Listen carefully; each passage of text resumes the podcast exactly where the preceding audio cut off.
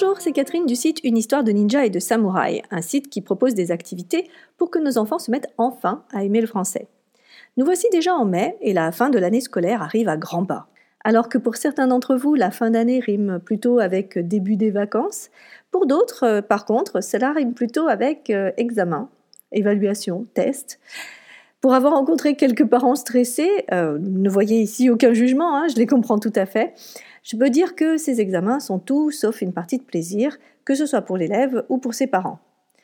Et la grande question de ces derniers, bien sûr, c'est comment puis-je aider mon fils ou ma fille pour mettre toutes les chances de son côté?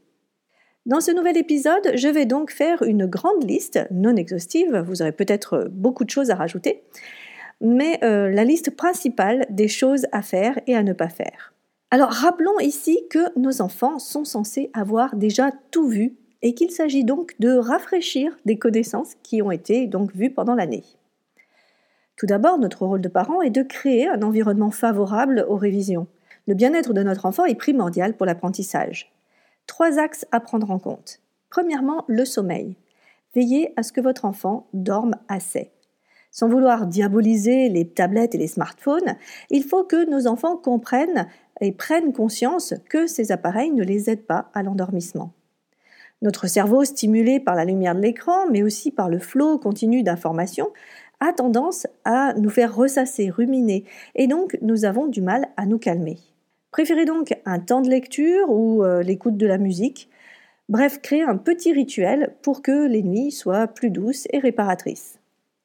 Deuxièmement, l'alimentation. Alors, je ne suis pas une grande nutritionniste, mais je sais, pour le vivre chaque jour, que ce que nous donnons à notre estomac a des conséquences sur notre productivité et sur notre humeur. Si vous en doutez, je vous invite à lire Le charme discret de l'intestin, qui offre une belle réflexion sur ce deuxième cerveau et nous montre qu'il y a encore là tout un monde à explorer. Misons donc sur un petit déjeuner avec céréales et vitamines, qui tient au corps, on oublie euh, le café pris sur le pouce et euh, les viennoiseries qui sont un peu trop grasses. Proposons des sucres lents, comme euh, pour la veille d'une course ou d'une compétition sportive. Hein. Vraiment, on, veut donner de l'énergie à, notre cerveau, à notre corps. notre cerveau, vraiment comme le reste du corps, a besoin d'énergie pour fonctionner. Et pendant les révisions, il est vraiment beaucoup sollicité, ce cerveau.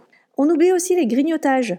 le fait de digérer en continu fatigue vraiment sur le long terme. Même si euh, le petit encas sucré nous donne toujours un petit coup de fouet sur le moment, vraiment réfléchissez sur le long terme, il vaut mieux éviter le grignotage. Toutefois, comme les après-midi sont parfois longues, on peut autoriser un goûter avec des fruits secs, des noix par exemple. Enfin, pour le soir, un dîner plutôt léger, mais pas trop non plus, il faut pas non plus avoir euh, le, ventre vide en allant se coucher, parce qu'en effet, le cerveau révise par lui-même toute la nuit et donc il est important de le nourrir. Et n'oubliez pas d'inviter régulièrement votre enfant à boire. Une bonne hydratation est essentielle. Lorsqu'on a la sensation de soif, c'est souvent trop tard. Donc boire régulièrement est vraiment une des clés de la réussite pour préparer son cerveau à toutes ces révisions. On a vu donc le sommeil, on a vu en deuxième l'alimentation et en troisième l'exercice physique. Lors des révisions, le corps est souvent statique. Mais on apprend aussi non seulement avec euh, juste le cerveau, mais avec tout son corps. En faisant du sport, nos enfants vont d'une part faire une pause dans la révision, et d'autre part, ils vont oxygéner leur cerveau. Donc c'est vraiment essentiel. Le corps mis à contribution va permettre vraiment euh, de se sentir mieux, détendu. C'est aussi un bon moyen pour éliminer l'éventuel stress, grâce notamment à la dopamine générée par l'effort physique.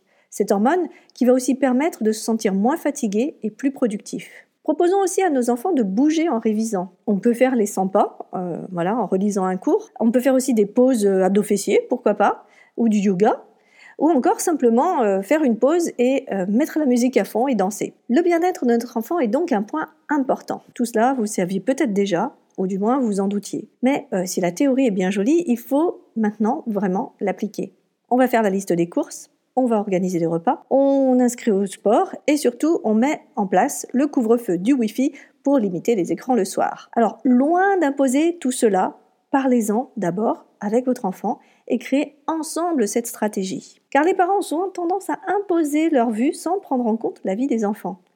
Cela vient souvent du fait qu'ils se projettent sur eux. En effet, pas facile, lorsque nos chères têtes blondes euh, vivent une étape aussi importante de leur vie, de ne pas projeter sur eux toutes nos propres angoisses. Va-t-il réussir? Va-t-il faire tout ce qu'il est possible pour mettre toutes les chances de son côté? Moi, à sa place, je ferais plutôt comme ci, comme ça. On a tendance à vouloir se mettre à sa place, en effet, et à vouloir, bien évidemment, faire autrement. Donc gardons le plus possible nos appréhensions pour nous. Nos enfants vont de toute façon le sentir d'une manière ou d'une autre. Nos pensées passent à travers nous et sont souvent contagieuses. Prenons donc plutôt le contre-pied. Essayons de ne pas être inquiets et euh, essayons plutôt de voir tous les efforts que fait notre enfant. Notons aussi son ressenti, aidons-le à avancer, à s'organiser, à faire des points régulièrement. En s'organisant bien en amont, notre enfant va se sentir plus confiant. L'idée ici est bien de l'accompagner et donc surtout de ne pas faire à sa place. On oublie donc le tiens, je t'ai préparé le planning de tes révisions ou encore le euh, tu en es où de tes révisions On préférera le tu as besoin de quelque chose euh, et autre euh, si je peux t'aider en quoi que ce soit, dis-le-moi. Un dernier point, on oublie le de mon temps. Même si ce partage d'expérience part d'une bonne intention, les temps ont changé et ça ne sert pas à notre enfant de comparer des choses qui de toute façon ne sont pas comparables lui donner l'impression que c'était mieux avant, que tout se perd, etc., va lui faire perdre confiance en lui, euh, car c'est une manière implicite de lui dire qu'il n'est pas aussi bon que nous l'étions à l'époque.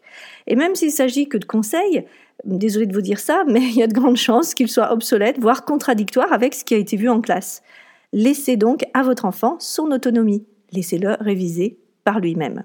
Il va devoir s'organiser, ça c'est sûr, créer un planning, s'y tenir, pas facile de nos jours, surtout avec la grande tentation des diverses distractions que sont les réseaux sociaux, les jeux vidéo et autres séries qui n'en finissent pas et qu'il faut à tout prix connaître. Une des techniques pour se sortir de ces distractions est la méthode Pomodoro dont je vous ai déjà parlé. On se met un objectif, on prend un timer, on met une durée, on lance le timer et on se concentre pendant toute la durée que l'on s'est donnée. Une notification retentit, on ne la prend pas en compte, on regardera une fois que le timer aura sonné. Vous gagnez ainsi énormément en efficacité. Il va falloir aussi arrêter de procrastiner et ne pas réviser, surtout pas à la dernière minute. Lorsqu'on se met à une tâche qui ne nous plaît pas, il a été prouvé que notre cerveau ressentait comme une douleur. Le fait de se mettre à quelque chose qui ne fait pas très envie demande donc une certaine volonté. Il faut aller au-delà, il faut aller contre cette douleur. Une fois mise en action, une fois qu'on a passé ce cap, on est complètement dans ce que l'on fait, sans jugement, sans pensée, et on avance, et une fois que l'on a fini, la satisfaction est immense. Et notre cerveau ressent alors à ce moment-là une décharge positive qui va nous permettre la prochaine fois d'aller plus rapidement vers l'action. Moins on procrastine, eh bien moins on procrastine. Donc, proposez à vos enfants la technique du Pomodoro. Et puis enfin, je vous invite à voir les révisions autrement. Tout d'abord, il y a une flopée de sites internet qui proposent des synthèses du programme de telle ou telle classe. Il y a bien sûr les annales qui permettent de s'entraîner. Je conseille aussi de sortir de son cadre habituel pour réviser. On sort de la maison, on va à la bibliothèque, dans un café calme ou même dans un parc. Le fait de sortir de son cadre permet au cerveau de créer de nouvelles connexions et de voir le sujet ou la matière à réviser, les leçons, sous un nouvel angle. C'est vraiment très très intéressant. Enfin, n'oubliez pas que des révisions, ce n'est pas obligatoirement tout seul. Se prévoir des sessions entre amis et se poser des questions les uns les autres, c'est d'une part plus sympa, mais surtout, la coopération, l'esprit collaboratif, les échanges offrent un meilleur ancrage des connaissances. Voilà, en résumé, on s'occupe du bien-être de son enfant, on l'accompagne dans ses révisions, on crée des stratégies avec lui pour lui faciliter la vie et surtout, on lui offre un timer pour qu'il puisse se minuter. Est-ce que cela vous aide? Je l'espère, je l'espère de tout cœur. Alors j'aimerais beaucoup savoir comment vous, parents, vous vivez cette période. Quelles sont vos inquiétudes? Comment gérez-vous le stress à la maison? Comment s'organisent les révisions chez vous? Je suis sûre que beaucoup d'entre vous ont des conseils ou des astuces à partager. N'hésitez pas à le faire dans les commentaires. Si vous connaissez aussi quelqu'un dont l'enfant passe prochainement un examen, partagez cet épisode. Si vous aimez ce podcast et que vous souhaitez le voir se poursuivre, je vous invite aussi à mettre 5 étoiles sur iTunes ainsi qu'un commentaire. Vous m'aidez ainsi à toucher d'autres personnes que ces émissions pourraient aider. Enfin, sachez que si vous voulez être tenu au courant de mon actualité, mes nouveaux articles, mes idées de lecture pour vos enfants, euh, mais aussi mes partages du moment, vous pouvez vous abonner à ma lettre d'information. Elle est mensuelle. Vous trouverez le lien sur mon site internet lefrançaiscommej'aime.com. On se retrouve la semaine prochaine pour un nouveau sujet, les bienfaits de l'écriture et comment inciter nos enfants à écrire plus. Une très belle semaine à tous et à bientôt pour la suite des aventures. Bye bye